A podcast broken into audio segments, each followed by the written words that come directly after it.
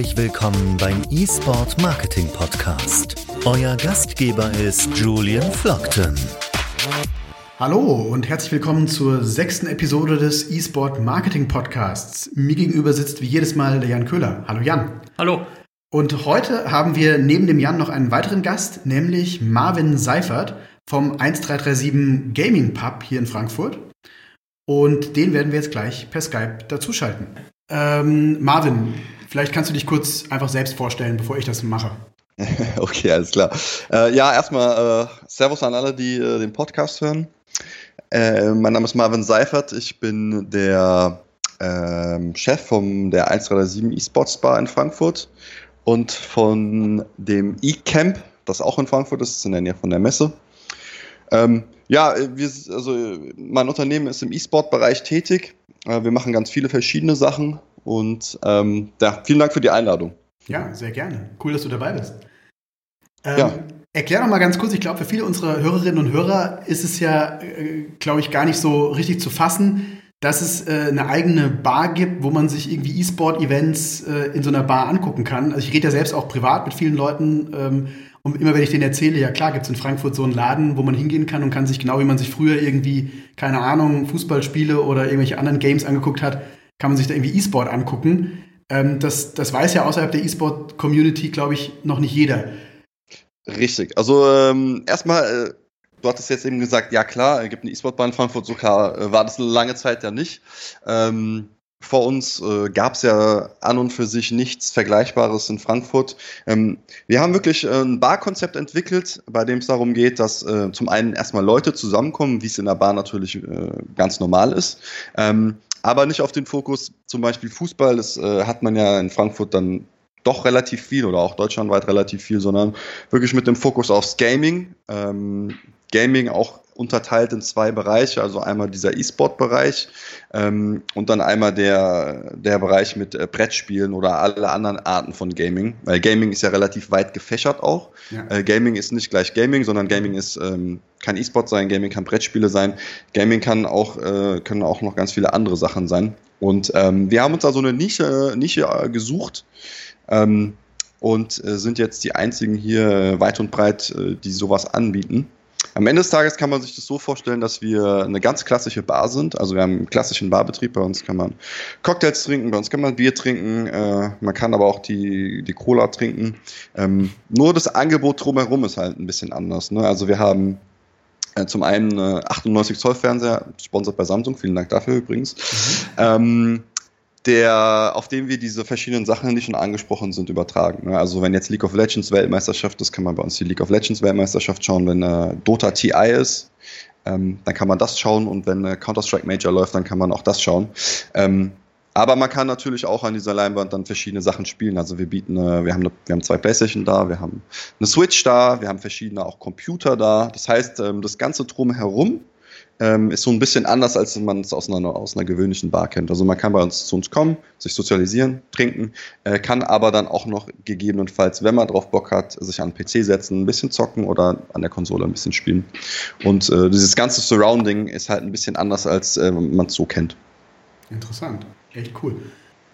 Ja, genau. ist auf jeden Fall einzigartig, wie du ja schon gesagt hast. Ähm, die einzige Bar in Frankfurt oder auch teilweise in der Umgebung hier, die äh, ein solches Konzept hat. Ähm, wie kamst du damals auf die Idee oder wie ist die Idee überhaupt gewachsen und ähm, wie hast du das dann durchgezogen?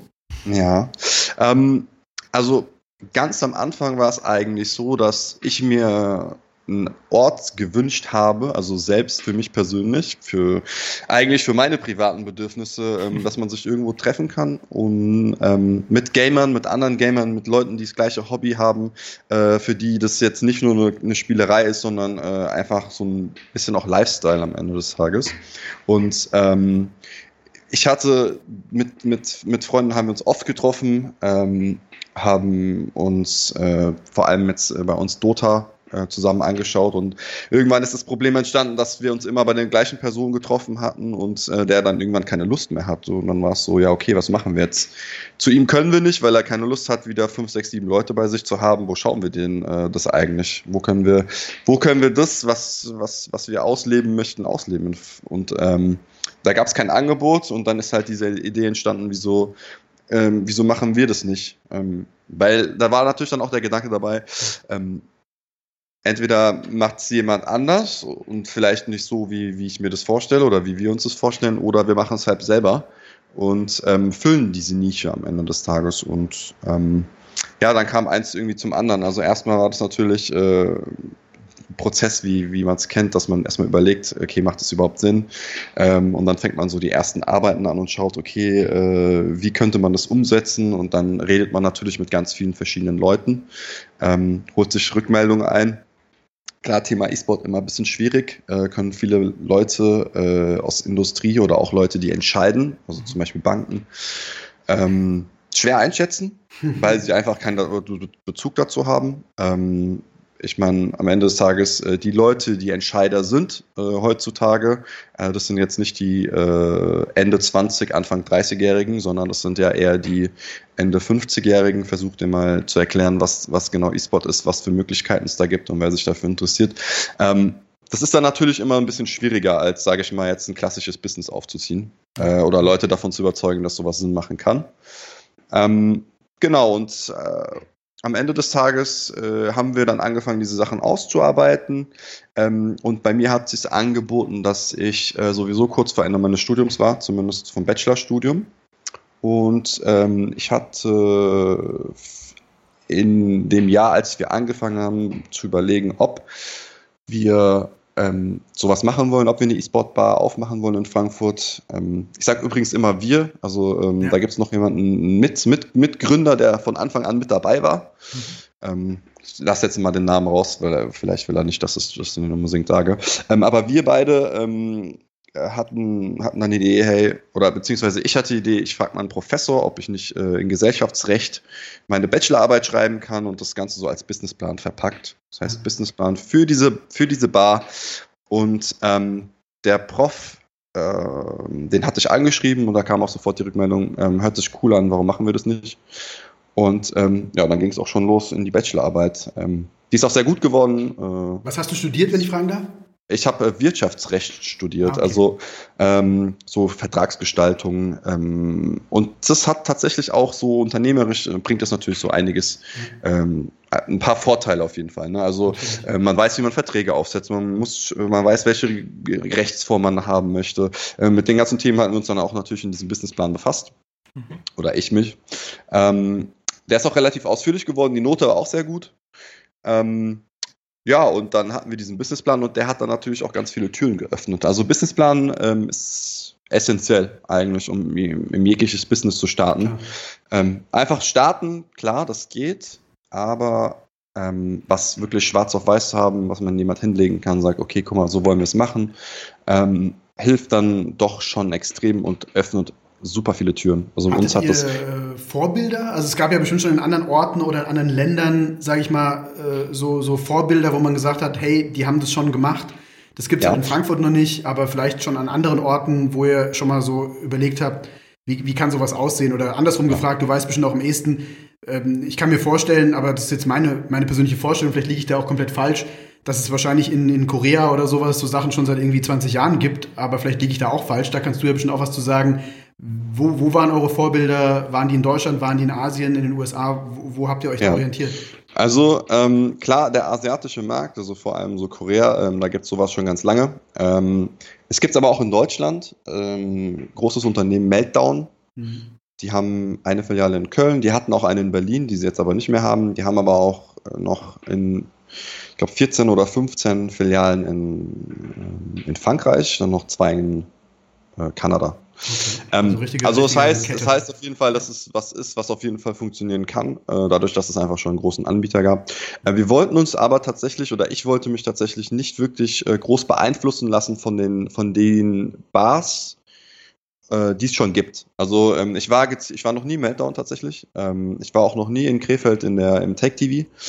Ähm, weil ich nicht wollte, dass irgendwelche Einflüsse ähm, auch vielleicht unbewusst mhm. ähm, dann da durchkommen. Das heißt, äh, wir wollten das wirklich, ähm, wir machen das auf was wir Bock haben. Klar, ich habe Bilder aus dem Meltdown gesehen, ähm, ich habe auch Bilder aus dem Tech TV gesehen, ich weiß, wie die Dinge aussehen. Ähm, ich weiß nicht, wie die Atmosphäre da ist oder sonst irgendwie, aber ähm, wir wollten da schon unser eigenes Ding machen und ich glaube, das haben wir auch relativ gut hinbekommen, dass, dass, äh, dass wir uns da auch in einer Art und Weise von der Konkurrenz in Anführungszeichen, würde ich gar nicht groß als Konkurrenz bezeichnen, aber ähm, für, für die, die jetzt auch mit bei uns im Markt sind, ähm, ja, dass wir uns da ein bisschen abheben.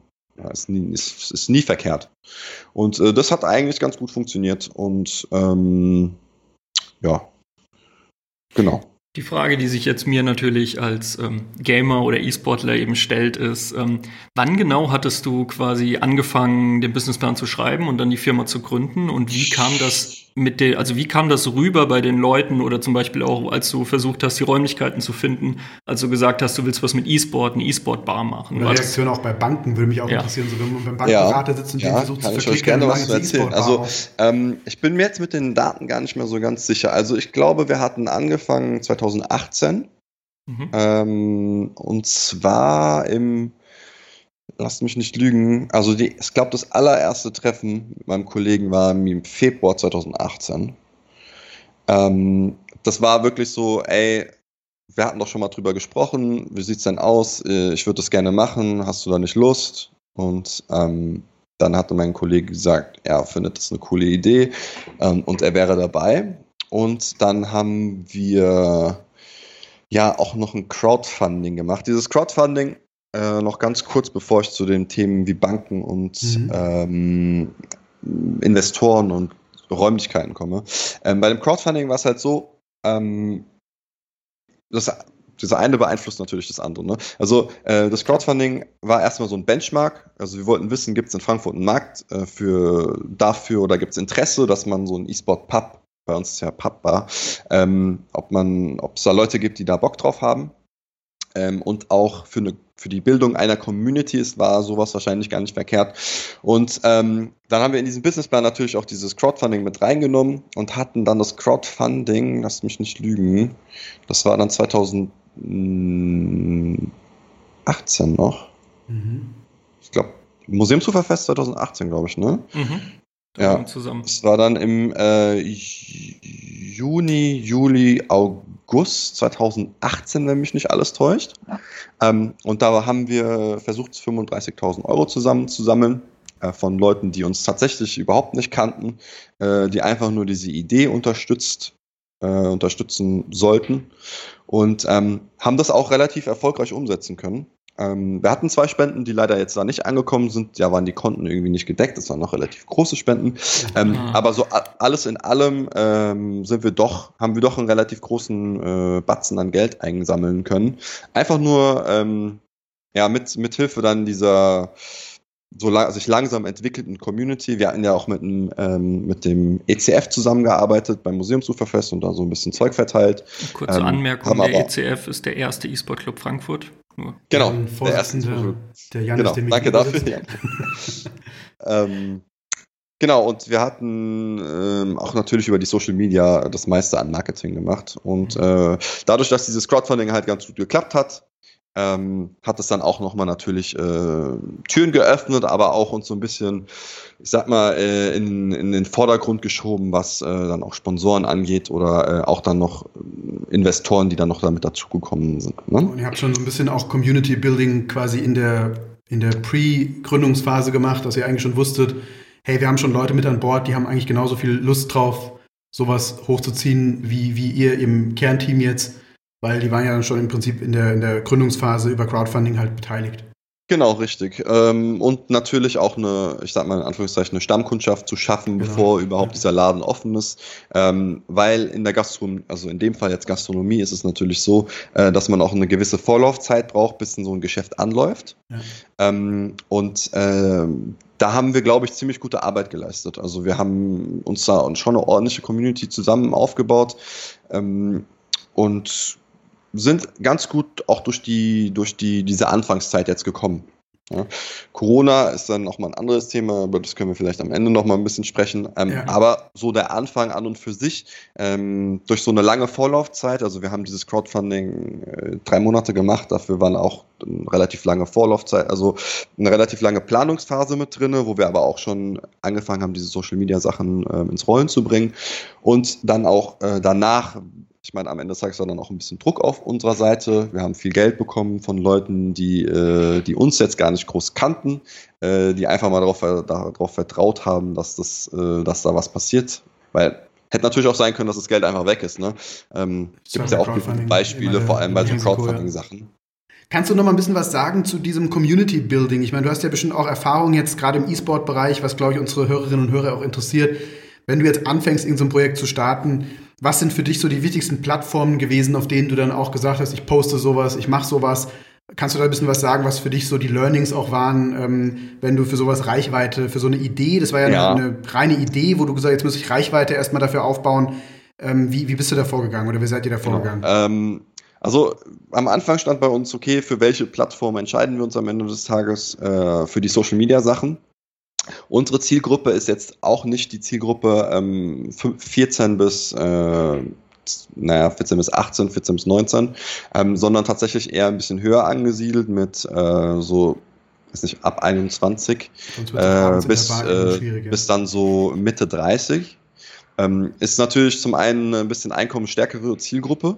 Ähm, und in einer Bar möchte man jetzt auch natürlich auch nicht unbedingt irgendwie die 14-Jährigen, darf man auch gar nicht, äh, die 14-Jährigen rumspringen haben, sondern ähm, da war es dann einfach wirklich eine reine äh, Zahlenentscheidung und haben uns die Plattform angeschaut, ähm, wie, wer ist wie wo vertreten. Ähm, Facebook war da am Ende des Tages immer noch die, auch wenn es altbacken ist, ja. ähm, auch für, vor allem für den E-Sport-Bereich ist trotzdem Facebook an und für sich ähm, ein gutes Medium äh, Reichweite zu generieren, vor allem in der Zielgruppe, die, die wir halt haben möchten.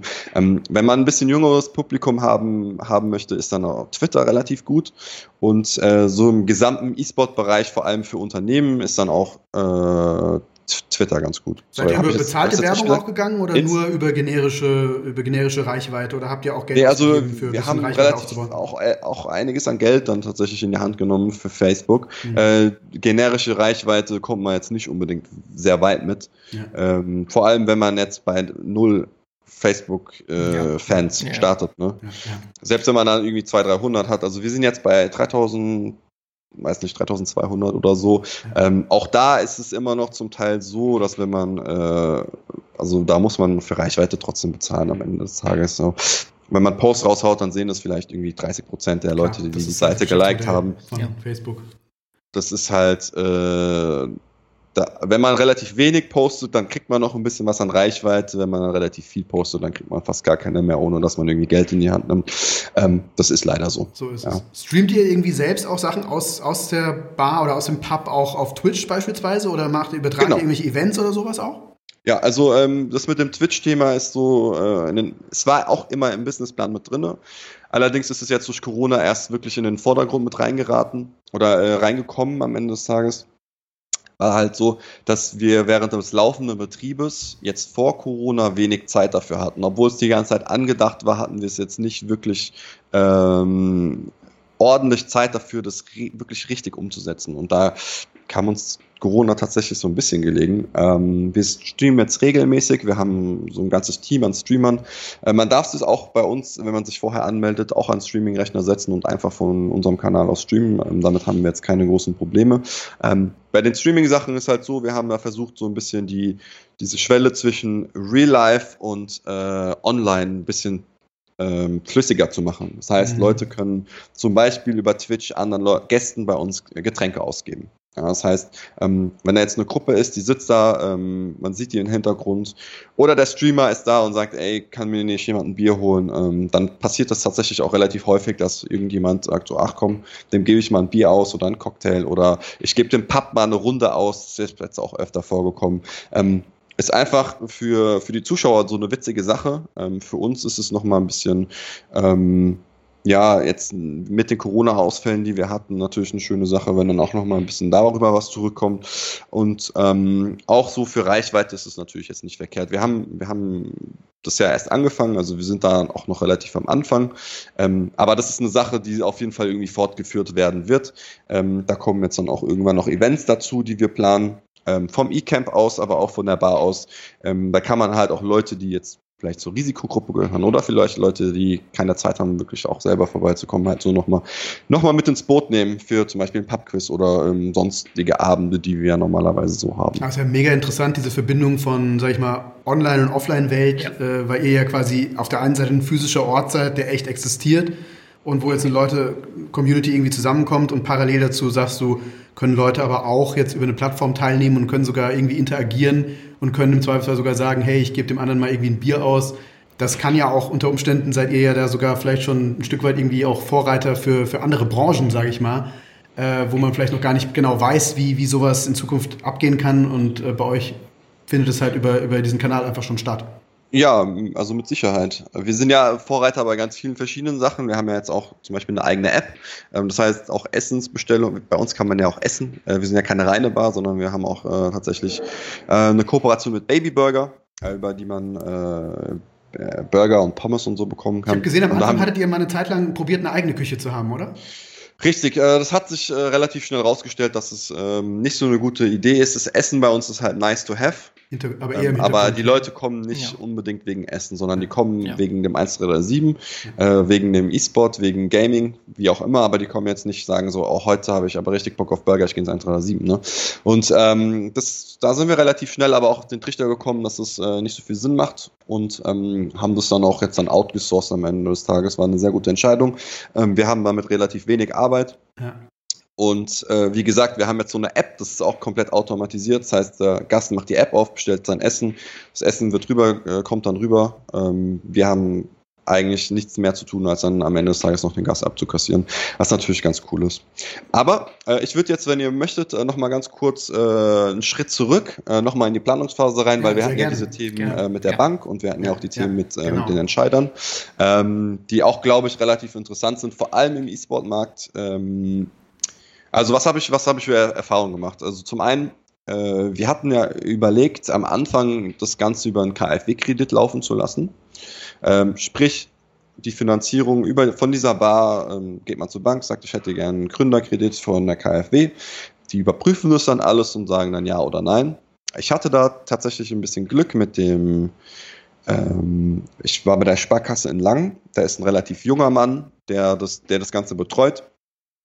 Und ähm, der hat dann auch den Businessplan bekommen und fand das eigentlich ganz cool, hatte auch so ein bisschen Ahnung, äh, was das ganze, äh, was das ganze Thema angeht. Also er war jetzt nicht krass drinne. Ähm, da habe ich zum Beispiel jetzt mit der Bank eine relativ gute Erfahrung gemacht. Ähm, die andere Seite ist dann halt dieses Gastro-Ding. Äh, KfW Gastro ist eigentlich was, was äh, eher ungern gefördert wird, glaube ich. Mhm. Und bei uns kam halt dazu, äh, dass ein, ähm, nach dem Crowdfunding, weil es so relativ gut geklappt hat, äh, noch zwei ähm, Gesellschafter damit dazugekommen sind. Also wir haben ja eine GmbH und Co. KG gegründet. Mhm. Äh, ganz, ganz kurz für die Leute, die es nicht wissen. Eine KG ist eine Personengesellschaft, die ist aufgeteilt in jemand, der voll haftet und in jemand, der nur teil, teilweise haftet, also nur mit dem Kapital. Und ähm, es sind Leute reingekommen, die jetzt nur mit Kapital haften und wir haben bei denen bei, der, bei dem Konstrukt haben wir eine GmbH als Vollhafter eingesetzt, die wiederum auch ähm, mit 25.000 äh, Euro Haftkapital ähm, gesichert ist. Ähm, und ja, wo wollte ich eigentlich hin? Ähm, Bankberater, so wie die getickt haben, genau. So, und ähm, da war es dann halt so, dass äh, Gesellschafter bei uns mit reingekommen sind und wir diesen KfW-Kredit dann auch zum Glück nicht gebraucht haben.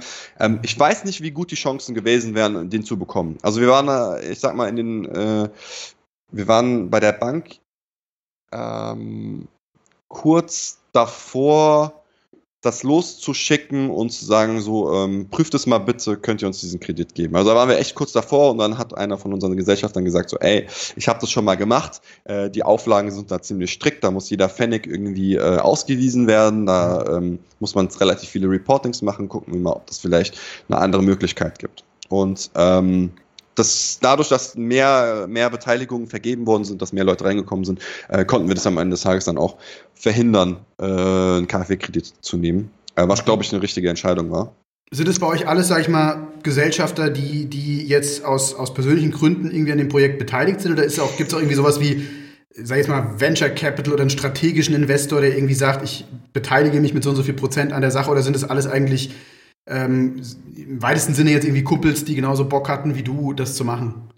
Ähm, also es sind, es ist teils, teils. Ne? Also, also, also Risikokapital ist sowieso alles. Ähm, ist klar, wenn, du, wenn man in Startup Geld investiert, dann ist es Risikokapital. Ähm, ob das funktioniert oder nicht, ist nämlich, genau. äh, steht nämlich in den Sternen.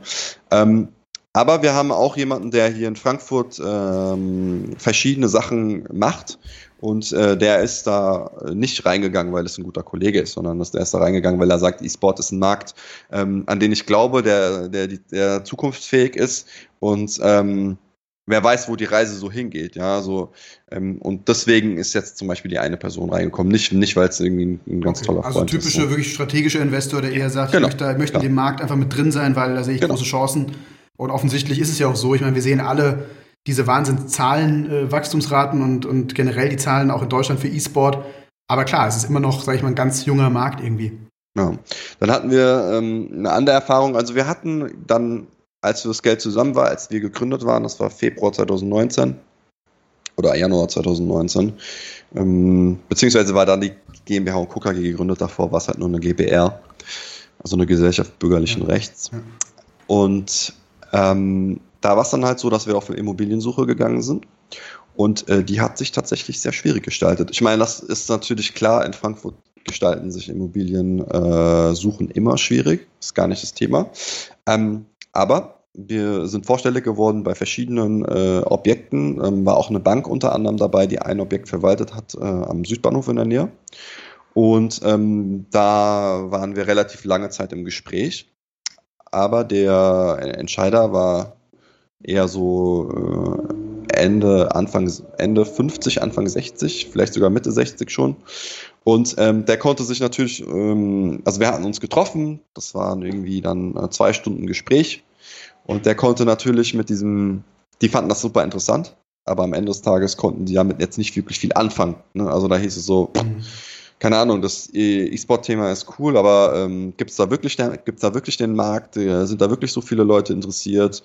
Ähm, also da waren schon relativ viele Fragezeichen dann am Ende des Tages, die wir zwar versucht haben auszuräumen, aber ähm, da gab's, ich kann mich dran erinnern, da war eine Frage, da sagt er so, ähm, ja, in so einem Pub gehen ja, gibt es auch öfter mal so Bands oder Leute, die Musik machen, gibt es auch was in die Richtung. Und dann habe ich gesagt, ja, wir haben Streamer.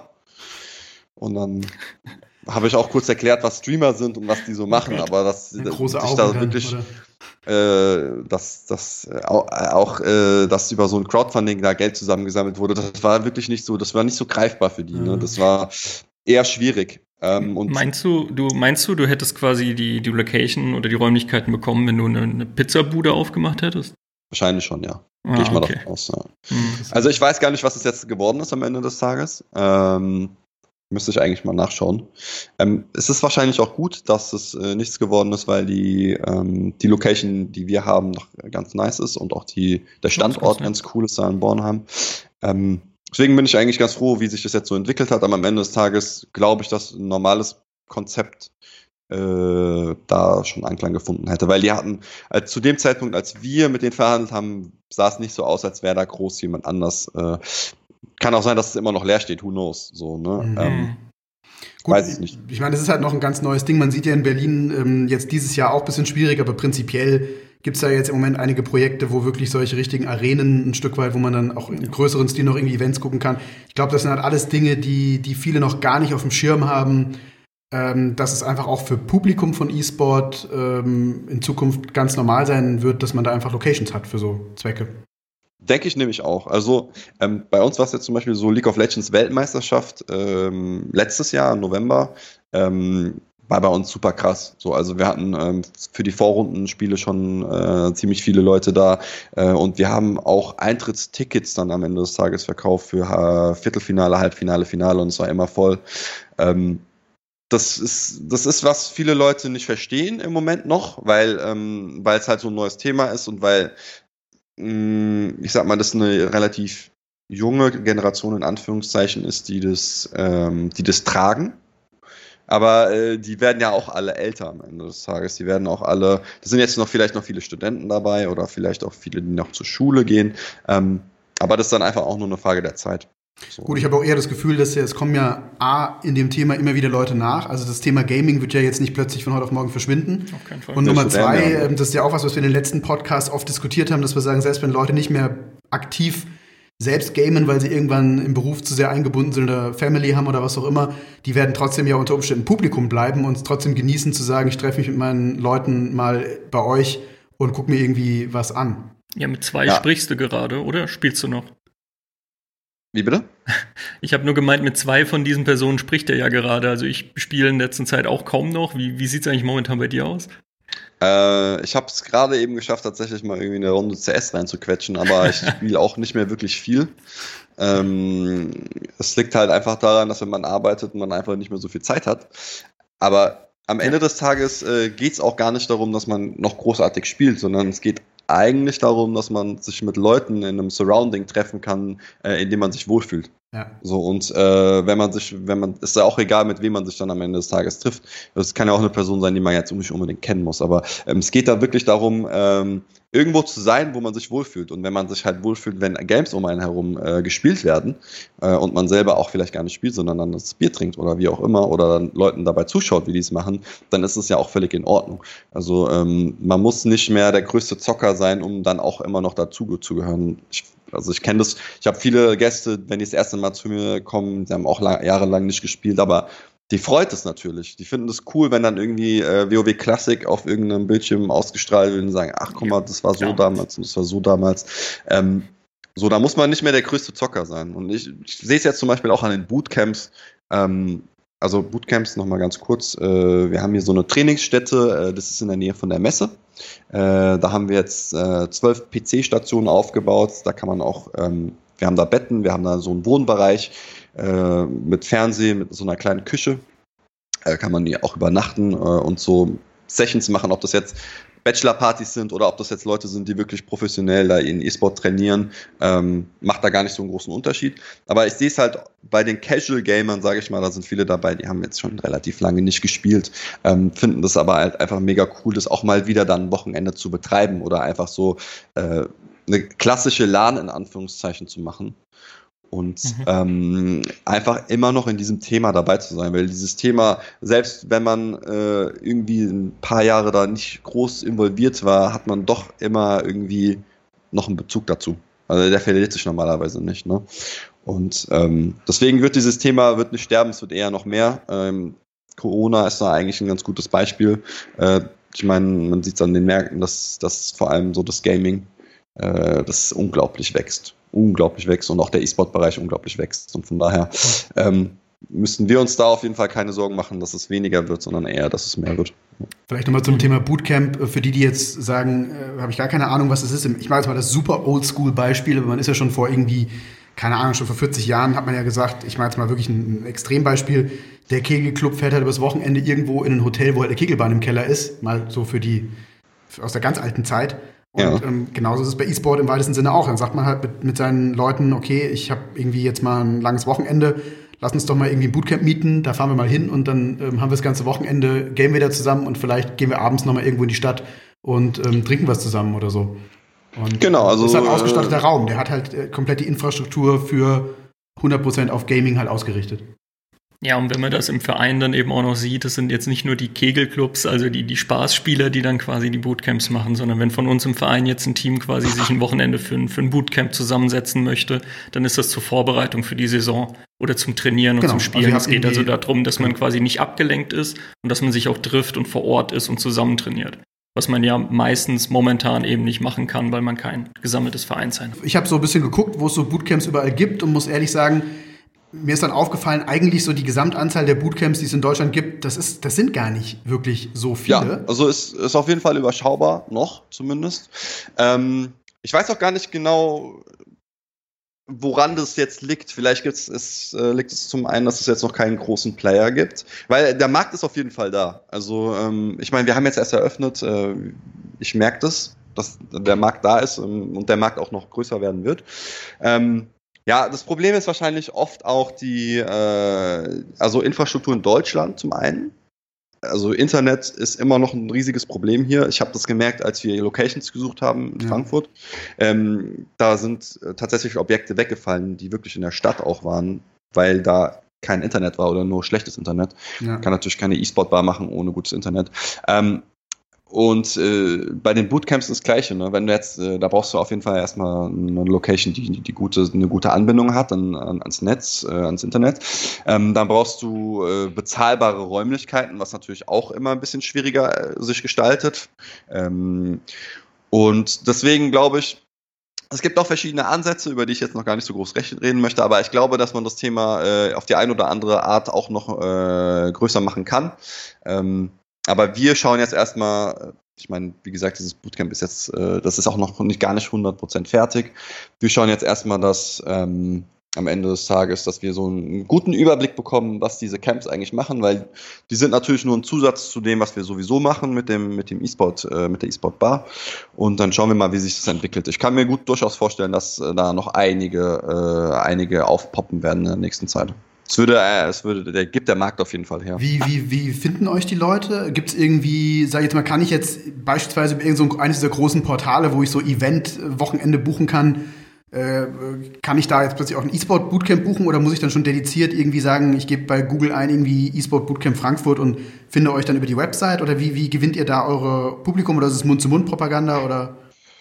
Ähm, also es gibt verschiedene Möglichkeiten. Ne? Äh, zum einen kann man uns natürlich über die Social Media finden, wenn irgendwie die, unsere Werbung bei, bei der Person ankommt. Äh, zum anderen kann man natürlich auf unserer auf unsere Internetseite direkt gehen, äh, ecamps-frankfurt.de äh, oder 137frankfurt.de und dann einfach äh, das Bootcamp auswählen. Das geht natürlich auch. Ähm, es gibt auch eine Seite, die nennt sich äh, bootcamps.net, glaube ich. Ähm, ja, stimmt. Wenn man E-Sport, wenn man E-Sport Bootcamp eingibt, dann kommt die immer als allererstes. Mhm. Und äh, da sind wir natürlich auch vertreten. Ähm, also man, es gibt verschiedene Wege, die da nach. Aber ich kann jetzt noch nicht sagen, wie bei anderen, so, keine Ahnung, Jochen Schweizer und, und was auch immer, die teilweise dann an der Supermarktkasse, da kann ich ja auch so ein Wochenende mit Bungee-Jumping buchen oder einmal, genau, einmal das, das würde im oder. Im, Moment ja, Im Endeffekt seid ihr ja eigentlich im gleichen Eventmarkt, mehr oder weniger jetzt mal übertrieben gesagt, aber da ist man noch nicht. Also das ist noch nicht da drin. Da, äh, noch nicht, nee. Hm, okay. Es ist äh, eine Frage, das ist dann eine Frage des Timings. Ähm, wie gesagt, ne, dann kommt auch dieses äh, Entscheiderding wieder zum Tragen, wenn man jetzt mit irgendwelchen Leuten spricht, die da äh, in den Konzernen sitzen oder in großen Unternehmen, die ähm, auch in, in, in ähnlichen Bereichen unterwegs sind, die wissen zum Teil gar nicht, dass es überhaupt sowas gibt. Oder ähm, da, da ist dann, äh, sind dann die, ich sag mal, das sind dann die nächsten, die mit denen man reden müsste, damit sowas noch größer wird. Der schließt sich so ein bisschen bei uns der Kreis, weil das ja. ist ja das, was wir versuchen, so ein bisschen hier in dem Podcast auch einfach klar zu machen, dass wir Leute an das Thema mal ranführen und eigentlich sagen, meine Güte, da ist ein, da, da wächst eigentlich schon seit Jahren irgendwas ähm, heran, was inzwischen äh, eigentlich riesig ist. Und ähm, so in den, in den ganz klassischen äh, Bereichen ist es einfach noch teilweise zwar inzwischen bei vielen ist es irgendwie auf dem Schirm, aber dann doch nicht irgendwie schon so speziell, dass man irgendwie auf die Idee kommt zu sagen, Moment mal, eigentlich gehört das genauso dazu wie jedes andere Entertainment-Business oder jedes andere Event. Weil im Endeffekt Richtig. sind die bei der jüngeren Generation, für die ist es vielleicht gleichwertig, ob sie sagen, ich gucke mir am Wochenende irgendwie in Hamburg ein Musical an oder ich gehe mit meinen Kumpels irgendwie auf ein, auf ein E-Sport-Bootcamp. Richtig, ganz genau. Äh, wie gesagt, ne, das ist dieses Altersding vor allem. Also ähm, es wird automatisch mehr in den Vordergrund rücken. Ähm, aber so, so eine Arbeit, die jetzt ihr macht, ähm, ist dann natürlich auch auf jeden Fall wichtig, da die Leute, ähm, die, die, die, wirklich die Entscheider, also es sind wirklich Entscheider, die ähm, nicht nur trainiert werden müssen, die müssen informiert werden, die müssen, mit denen muss man schauen, okay, ähm, warum macht ihr das eigentlich? Oder zumindest mal äh, das so hinzubauen, dass die hier sich hinterfragen, warum wir es eigentlich nicht machen oder ähm, ja, so in die Richtung zumindest. Ne? Vielleicht nochmal einen, jetzt gehen wir nochmal so kurz zum, zum ähm, Ende hin zwei, zwei Fragen. Ähm, Nummer eins, Corona-Thema würde ich ganz ans Ende schieben. Da mhm. glaube ich, braucht man auch nicht allzu viel Fantasie, um, um zu sehen, dass das ein krasser Einschnitt war dieses Jahr. Aber vielleicht nochmal jetzt ganz kurz davor, ähm, nochmal so vielleicht ein Bird's Eye View, wenn man, wenn du jetzt aus einer ganz subjektiven Einschätzung anguckst, ähm, wie wird sich E-Sport in den nächsten Jahren in Deutschland aus deiner Sicht weiterentwickeln? Oder gibt es irgendwelche Entwicklungen, wo du sagst, das ist gerade echt interessant, da passiert eine ganze Menge, äh, das, das, das haben viele noch nicht auf dem Schirm oder so, weil du bist jetzt ganz lange in dem Bereich aktiv, auch selbst als Geschäftsmann.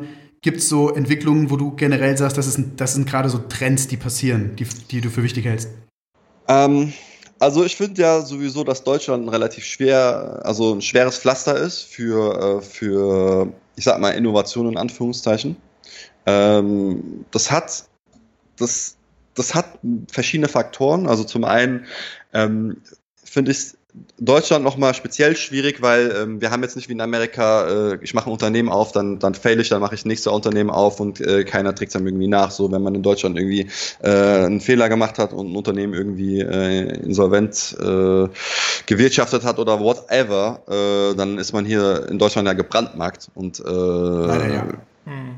Ne? Also, und äh, das macht natürlich diesen Weg oder das macht diese äh, Entwicklung im gesamten E-Sport-Bereich ähm, mit der Kombination, dass die Politik sagt, äh, okay, E-Sport ist Sport, aber auch nur zu einem gewissen Grad, wenn es jetzt irgendwie FIFA ist oder ähm, ich meine, am Ende des Tages ist es ja, seid ihr noch da? Hallo? Ja, ja, wir sind noch da. Ah, okay, sorry, weil ich bin auf den gekommen. ähm, weil die Politik, also erstmal die, oder zum Zweiten ist das dann halt so, äh, zum einen haben wir die Leute, die, ähm, die gehindert werden, allein an, dem, an diesem wirtschaftlichen Konstrukt, das in Deutschland vorherrscht, dass, dass ein Unternehmen äh, funktionieren muss, sonst äh, oder dass auch die, diese ähm, Unternehmung sofort funktionieren muss, sonst hat das kein Value oder sonst hast du Scheiße gebaut und du kannst wirst dein Leben nicht mehr froh. Ähm, und dann halt diese politisch, diese politische Sache mit, äh, ey, das ist halt kein, das E-Sport ist kein, kein Sport. So. Und ähm, ich meine, wir haben äh, wir haben die CDU, die ist ja ein bisschen konservativer ähm, in Deutschland, die da äh, vorherrschend regiert oder die überhaupt regiert. Ähm, und dann dieses, E-Sport-Thema ähm, in der Politik weiter voranzubringen, da wird zwar viel dran gearbeitet, aber so wirklich, ähm, so wirklich Ergebnisse habe ich über die letzten zwei, drei Jahre mm, eher weniger gesehen. Also ich hätte mir da, ich würde mir da wünschen, dass da einiges mehr passiert. Ähm, aber das ist wie auch mit vielen anderen Dingen da in der Politik, da äh, sind die Räder, die ganz, ganz langsam malen. Und mhm. ähm, ich glaube, dass Deutschland, äh, wie auch in anderen Sachen, einfach da äh, hinterherhinkt. Hattest also, du mal Kontakt ähm, auf, auf lokaler Ebene hier zu irgendwelchen Leuten? Weil im Endeffekt bist du ja auch hier Geschäftsführer, ja. machst im Stadtteil irgendwie neue Bar auf. Kam da mal irgend so ein also, äh, von der Politik auf dich zu? Kam mir mal eine Politikerin tatsächlich aus dem Bundestag, äh, die, ach, wie hieß die gute Dame noch? Ähm, ist seit, äh, seit 2010 äh, im Bundestag vertreten, SPD-Politikerin, auch, ähm, auch eine Frankfurterin. Äh, war tatsächlich da, haben wir ein bisschen über das Thema E-Sport gesprochen, hat auch gesagt, dass sie ähm, das weiter vorantreiben möchte. Die war da eigentlich relativ konform mit, mit dem, was, was ich auch so mir vorgestellt hatte, E-Sport, Sport und so weiter. Ja. Aber da kommt natürlich auch diese Komponente rein, dass es sehr viele Spiele gibt und dann hat man so ein Spiel wie Counter-Strike, das super populär ist, das kann man relativ einfach verstehen. Man muss jetzt nicht groß die Regeln kennen. Äh, 5 gegen 5, wer am Ende des Tages dann noch steht, äh, gewinnt irgendwie die Runde. Ja. Ähm, aber dass, dass so Themen dann wieder außen vor gelassen werden, weil gesagt wird so, ey, das ist, das ist ein Killerspiel, die, die, ähm, die Kiddies sollen sowas überhaupt nicht spielen. Ähm, am Ende des Tages wird es eh gemacht. So, und äh, wenn das ist der E-Sport ist, der halt auch ähm, tauglich ist für die Massen, weil man es einfach versteht, weil so ein großer Spannungsbogen drin ist, ähm, weil es einfach Spaß macht, äh, weil es viele konsumieren am Ende des Tages. Ähm, und dann von der Politik immer wieder eingelenkt wird oder auch ich sag mal, von der Fußballlobby, da gibt es mit Sicherheit den einen oder anderen Einfluss, der dann sagt, so, ey, äh, das ist doch kein Sport, da werden Leute ähm, schießen auf sich, ähm, lass mal lieber doch nur Fußball oder Fußball und Basketball irgendwie E-Sport machen. Ähm, Deutschland an und für sich als E-Sport-Land wirklich ein schwieriges Pflaster. Ich bin froh, dass es viele Leute gibt, die da irgendwas irgendwie dran arbeiten, dass es besser wird. Ähm, aber da sind andere Länder uns meilenweit voraus, also mhm. äh, ja, nordische Länder. Und ähm, deswegen, ich bin da jetzt im, im, im E-Sport-Bereich nicht pessimistisch, weil ich glaube, dass da genug Geld fließt und äh, genug Transaktionen am Ende des Tages ähm, getätigt werden, dass, dass dieser äh, Wirtschaftszweig wahrgenommen wird. Ähm, inwiefern, inwiefern jetzt ähm, oder wie schnell sich das dann hin dazu entwickelt, dass wir wirklich hier ordentliche Vereinsstrukturen haben, ähm, dass, dass dieser Sport auch gefördert wird, ähm, da bin ich eher noch skeptisch, auch mhm. über die nächste mhm. Zeit. Also da äh, da ist auf jeden Fall noch ziemlich viel Nachholbedarf. Man ich glaube, glaub, generell Deutschland ist jetzt nie, hat sich nie hervorgetan in keiner Branche jetzt, auch nicht im E-Sport, dass es, sage ich mal, immer äh, bei den innovativsten dabei war, sondern wir sind eher immer so ein bisschen angstbehaftet und zögerlich und sehen erstmal alle Gefahren, ohne jetzt auch die Chancen zu erkennen. Klar, man muss über solche Dinge diskutieren, aber ich sehe ich sehe das inzwischen auch so, dass, dass das natürlich teilweise absurde äh, Argumentationen sind, die auch kommen, mhm. gerade wenn es um Ballerspiele geht, um dieses Totschlagwort mal äh, zu nennen oder so. Genau. Aber das werden wir jetzt nicht schnell ändern. Das liegt so ein bisschen, glaube ich, auch in der deutschen Mentalität, dass man bei allem erstmal ähm, ultramäßig Gefahren auftut, die teilweise halt hochgradig abstrakt sind. Ähm, aber okay, da müssen wir uns irgendwie alle mit ähm, ein Stück weit irgendwie arrangieren. Ich glaube, auf der anderen Seite, wie du auch sagst, wir wissen alle, letztendlich ist E-Sport der am schnellsten wachsende Entertainment-Markt der Welt. Also auf Deutsch gesagt, der Bereich, den Leute konsumieren in ihrer Freizeit als Entertainment. Und ähm, da wird es jetzt nicht passieren, dass man morgen sagt, nee, ähm, das findet jetzt hier aber nicht statt. Also wie du sagst, es wird so oder so passieren.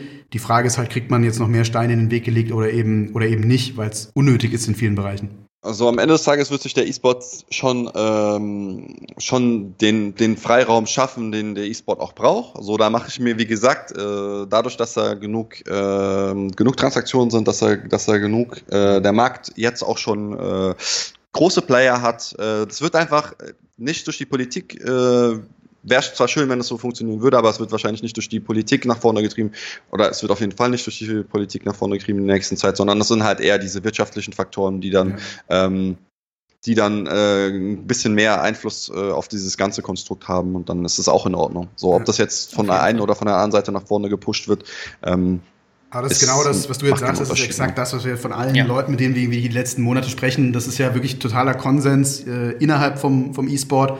Und ähm, ich denke, das ist auch mit einer der Gründe, warum wir diesen Podcast machen, um einfach auch ein Stück weit aufzuklären, weil letztendlich hat man ja auch oft vor Dingen äh, Angst, äh, über die man einfach zu wenig weiß und die man nicht kennt und wo man überhaupt nicht einschätzen kann, was da gerade passiert.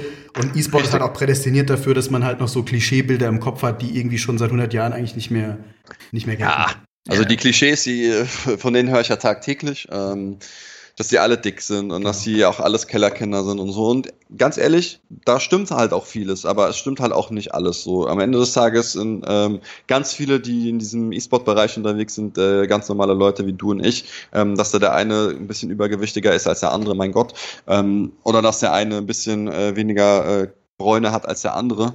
So, ist doch egal. Am ja, Ende des Tages, ja am Ende des Tages tausend Bereiche sind wir alle Leute, genauso gilt alle, alle Menschen und ähm, haben Bock auf diese eine Sache. So, genau.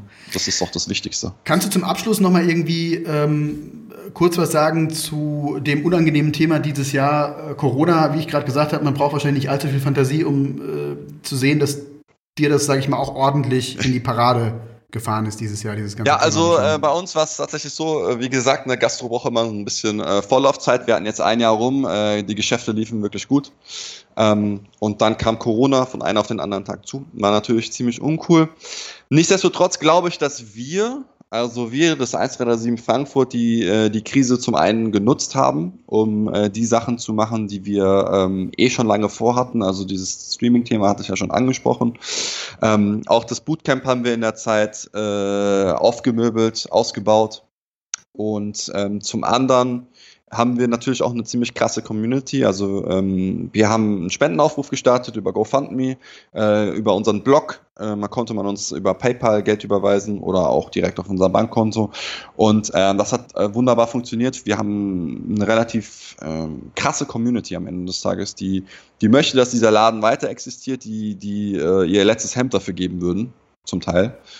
Und ähm, wir sind erstmal jetzt gut aus der Krise rausgekommen. Das heißt, ähm, wir, wir konnten äh, uns gut über Wasser halten. Ja, wir haben ja auch diese, äh, diese Förderung vom Staat bekommen, die man nicht zurückzahlen muss, ja. ähm, wofür ich übrigens äh, sehr, sehr dankbar bin, weil ohne ähm, wäre es doch relativ schwierig geworden. Hätten wir nach noch mehr Geld von der Community fragen müssen. Und ähm, da, das ist jetzt alles äh, ganz okay gewesen. Nach Corona ist es jetzt relativ langsam losgegangen und es ist jetzt wieder ein bisschen mehr geworden. Ähm, wir sind ungefähr bei 60 Prozent, würde ich mal behaupten. 60, 65 Prozent. Was mir aufgefallen ist, seit Corona trinken die Leute sehr, sehr viel mehr. äh, Habe ich tatsächlich gestern auch. Hoffentlich nicht äh, nur Alkohol, aber. Äh, vorwiegend Alkohol. Nee, also, also klar, Alkohol. Überall, ähm, der Weinkonsum ist ja auch überall nach oben gegangen bei den Online-Shops.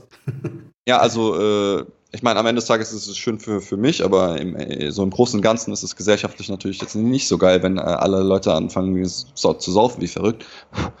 ähm, aber also wir sind jetzt erstmal gut durchgekommen. Wir, äh, wir arbeiten dran, dass, das, äh, dass wir da auch, ich sag mal, jetzt kommt es ein bisschen auf an. Normalerweise gibt es in Sommerferien immer so ein kleines Löchlein. Ähm, einfach weil die Leute verreist sind und dann halt nicht kommen können. Ne? Ja, ähm, da gucken wir jetzt, ob ob das dieses Jahr auch so wird oder ob das ein bisschen anders wird, weil halt dieses Jahr wird weniger nicht gereist, so weggefahren ja. wird mhm. als sonst. Ne? Ähm, werden wir sehen. Aber so an und für sich kann ich erstmal sagen, dass, dass das bei uns ähm, alles ganz, äh, dass wir das ganz gut durchgestanden haben bis jetzt. Zweite Welle oder äh, erneuter Lockdown oder so, ähm, ist dann halt die Frage, was, was, was dann passieren wird. Aber ähm, das müssen wir einfach auch auf uns zukommen lassen am Ende des Tages. Hoffen wir, dass alle so einigermaßen vernünftig sind und es nicht notwendig wird, ähm, dass es dazu kommt. Aber klar, im Moment kann keiner irgendwas voraussehen.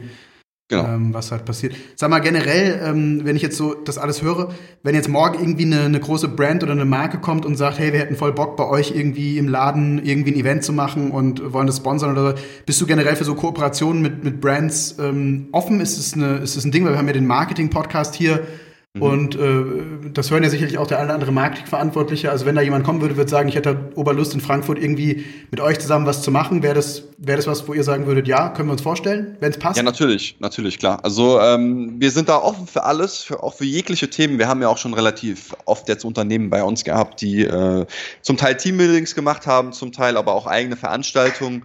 Äh, das geht übers vom Turnier über ähm, ja, einfach irgendwelche Teambuildings. Ähm, ja.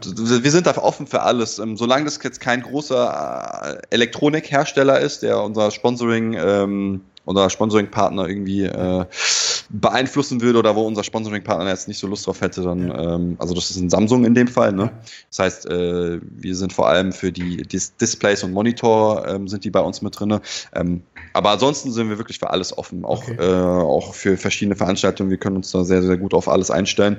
Ähm, haben da relativ, relativ gute Kapazitäten. Und wenn jemand Lust hat jetzt irgendwie und das jetzt anhört und sagt, Mann, ich wohne doch eh in Frankfurt und hab zwar jetzt, bin selbst kein Gamer, war noch nie in meinem Leben in der E-Sport-Bar, bin aber in der Marketingabteilung von dem und dem coolen Konzern und äh, ich gehe da jetzt einfach mal abends mit meinem Kumpel oder mit meiner Frau oder mit wem auch immer irgendwie zu euch und, und äh, trink mal bei euch ein Bier das wäre wär machbar. Also der wird jetzt nicht total schräg angeguckt, äh, wenn er sagt, ich hätte mal Bock zu kommen, um mir das einfach mal nee. anzugucken, dass es existiert. Äh, also da muss man keine Angst haben, bei dir irgendwie in den Laden mal reinzulaufen. Also äh, tatsächlich ist es bei uns so, dass man äh, sogar alleine zu uns kommen kann und man relativ schnell jemanden findet, der, ähm, also man bleibt da nicht, nicht lange alleine. So, das ist äh, ja, super sozial. Wir haben mega das soziale Publikum.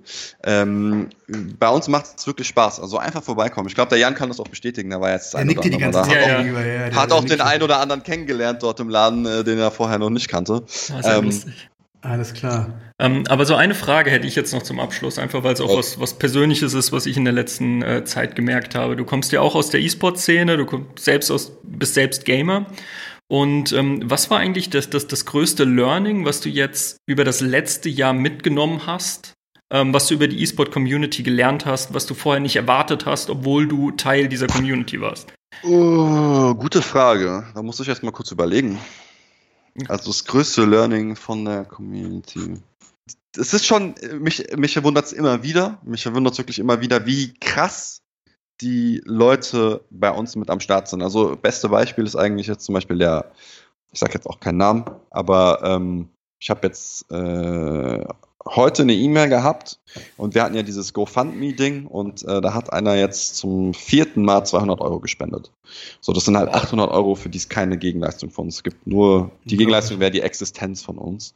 Super. Ähm, und da, das ist halt schon, also wenn ich das auch anderen Leuten so erzähle, so, ey, ich finde es schon, ich find's schon richtig krass. Ich meine, am Ende des Tages, ähm, ich kenne die Community und ich weiß, okay, so äh, gewisse Beträge, wenn man danach fragt, dann bekommt man das auch. Äh, wenn man, wenn man sagt, okay, ich, wir sind ja relativ transparent. Ne? Ich mache ja immer so einen Blog, da steht dann drin, ey, äh, Leute, wir können unsere Miete nicht zahlen, das war jetzt im Corona-Zeiten so, ähm, gebt uns doch, äh, schickt uns doch mal ein bisschen Geld, ihr kriegt das auch gerne äh, von uns zurück als Getränk oder halt auch nicht, wenn, wurde übrigens auch nicht danach gefragt, also wir haben ganz viele Leute, die haben gespendet, mhm. ähm, da wollte keiner irgendwie noch Freigetränke, als sie das nächste Mal da waren, sondern die haben alle ihre äh, Getränke trotzdem bezahlt, obwohl sie hätten die bekommen können. So und ähm, diese, diese Community, die, die da im E-Sport ist und äh, die, das ist schon, das ist schon ziemlich heftig. Also da, das ist ja jetzt auch nicht das erste Mal, dass wir nach Geld fragen, sondern auch bei diesem Crowdfunding haben wir es gemacht und ähm, wenn, wenn man das richtig begründet, wenn man es transparent macht und sagt, wir brauchen das Geld da oder dafür, dann ähm, hast du eigentlich die Leute äh, dabei. Es kommt halt wirklich ähm, wenn du jetzt sagst, ich möchte mir einen Porsche kaufen, äh, schick mir doch mal Geld, dann wird es wahrscheinlich eher schwieriger. Aber wenn man es wirklich transparent sagt, so, okay, das ist unser, das ist unsere Problemstellung, ähm, mit dem und dem Betrag äh, können wir, äh, können wir schauen, dass das funktioniert oder wie auch immer, ähm, dann hat man die Leute eigentlich an Bord. Na, ist schon das, außergewöhnlich. Also es zeigt schon ein bisschen, so wie, die, wie das alles noch so tickt. Ist eine große Verbundenheit in der ganzen E-Sport-Szene einfach raus. Ja. Obwohl ich auch sagen muss, ich habe jetzt auch, also, also wenn du, wenn man das von der Community her betrachtet, ja. Äh, wenn man das äh, betrachtet, insofern dass, und ich kenne das zum Beispiel bei mir aus dem Rugby, wo es ganz viele Vereine gibt und alle ihre Vereinspolitik fahren und äh, dieser komplette Sport nicht vorangeht, weil jeder irgendwie so kleinteilig denkt, dass, es, ähm, dass man da kaum vorankommen kann. Ähm, ja, das finde ich in Deutschland, das ist vielleicht aber auch wiederum so ein deutsches Ding. Ich finde, äh, zumindest teilweise hat man dann viele, also ich will jetzt auch überhaupt keine Namen sagen, aber es gibt auch Organisationen, die äh, schauen, dass sie sich natürlich besser stellen und dann finden die das nicht cool und dann wird gehatet und geflamed. So, das gibt's natürlich auch, ne? Ist mhm. ganz klar. Das gibt's, das gibt's überall und ich glaube, das ist ähm, jetzt auch gar, gar nicht so ein E-Sport-Ding, sondern das ist vielleicht auch eher so ein, ja, ist vielleicht auch eher so ein deutsches Ding am Ende des Tages. Ähm, aber wenn man diese Community-Strukturen betrachtet, ist das immer super, super, super krass. Äh, wenn man es außerhalb betrachtet und sagt, okay, das sind verschiedene Unternehmen, die sind auch, haben so ein bisschen Konkurrenz und so, ähm, dann ist es dann eventuell auch nochmal ein bisschen anders. Ne? Also da wird sich vielleicht zum Teil unterstützt, also wenn man jetzt mit dem äh, ersten E-Sport Club Frankfurt, ja, wir arbeiten ja gut zusammen, äh, oder mit dem Sprettspieleverein, obwohl jetzt nicht in den E-Sport-Bereich reinkommt, aber ähm, das funktioniert wunderbar, aber dann gibt es natürlich auch andere, äh, andere, jetzt sage ich mal, Sachen, die dann ein bisschen bisschen, äh, die vielleicht hätten größer werden können oder größer werden könnten, äh, wenn es da nicht Leute geben würde, die das blockieren oder die irgendwie ähm, nicht Bock auf jemanden haben oder wie auch immer. Ne? Aber ja, halt ich denke, das ist leider, das ist egal in welcher, welchem Bereich du bist, ähm, das wirst du immer ein Stück weit irgendwie, ähm, wahrscheinlich damit wird man immer konfrontiert sein ab einem gewissen Level. Und ähm, manchmal denke ich so, ist auch vielleicht ein bisschen ein Zeichen für, dass man selbst irgendwie auf einem erfolgreichen Weg ist, weil wenn es gar keinen Gegenwind gibt, dann ähm, man wird immer irgendwie, äh, es wird immer irgendwie Leute geben, die, die ihr eigenes Ding machen wollen und damit unzufrieden sind, wie was man selbst macht oder so. Das ist, glaube ich, so Teil vom Leben. Ja. Ja. Und mal gucken, genau. ich denke, wenn E-Sport die nächsten Jahre noch weiter wächst, wird sowas natürlich, ob man will oder nicht, vielleicht auch ein bisschen mehr zunehmen, weil im Moment ist mein Eindruck, gibt es ja noch ähm, viele Strukturen, sind noch so ein bisschen im Aufbau. Und klar, in dem Moment, wo dann was in mehr Bahnen gelenkt wird, ist vielleicht auch dieser Anspruch auf, dass man so gewisse Sachen machtmäßig versucht abzustecken und so weiter, Wer weiß, vielleicht wird es auch ein bisschen ja, ja, stärker klar. werden, leider. Klar. Aber ähm, das wird hoffentlich in dieser Community sich nicht so krass ähm, manifestieren wie in anderen. Hoffen wir es mal. Wie gesagt, ne, das muss man wirklich betrachten. Community und auch, äh, oder dann halt Unternehmen, Wirtschaftsunternehmen, verschiedene Player in diesen, in dieser, in dieser E-Sport-Bereich. Ja. Ähm, wie gesagt, die Community an und für sich, und das hat der Jan auch schon richtig gesagt, die ist super, das, die ist super krass. So. Das sind super tight zusammen und äh, die, da hilft man sich gerne. So. Ja. Das ja. ist auch super, super sozial, denkt man gar nicht. Aber ja. weil im Internet verleitet natürlich auch immer äh, öfter mal dazu, dass man irgendwie die Anonymität ausnutzt und dann irgendwie rumflammen kann und so. Ähm, ist meistens eher nicht gegeben. Also du bist ja eigentlich das Idealbeispiel dafür, wenn es immer heißt, so das sind alles nur Leute, die im Prinzip äh, alleine sein wollen und sich zurückziehen, um dann irgendwie zu gamen. Also der, der Fakt alleine, dass es hier den Bedarf gibt nach Orten wie einer Bar und einem Bootcamp, zeigt ja, dass es überhaupt nicht der Fall ist, weil wenn die Leute gerne alleine alle mit abgeschlossener Zimmertür irgendwie vor ihrem PC sitzen würden, dann gäbe es keinen gäbe es keinen Grund, irgendwie eine Bar zu eröffnen und Bootcamps Richtig. anzubieten. Also es ist überhaupt genau. nicht der Fall. Da ist im Gegenteil eine große, ähm, äh, ein großes Bedürfnis nach äh, Socializing und so weiter da. Und ich denke, das ist wichtig auch heute, dass, dass das so rauskam im Podcast. Mhm. Super cool, äh, was du alles erzählt hast, hochinteressant. Ich denke, wir werden dich bestimmt nicht zum letzten Mal als Gast in unserem Podcast haben, weil du hast noch bestimmt ganz viele neue Sachen zu erzählen. Äh, ich äh, sage jetzt schon mal an alle unsere Hörerinnen und Hörer, wenn ihr Lust habt, dann geht doch einfach mal in Frankfurt äh, ins 1337 und guckt euch das selbst mal an, damit ihr mal einen Eindruck bekommt, wie das äh, aussieht, was da abgeht, was da passiert.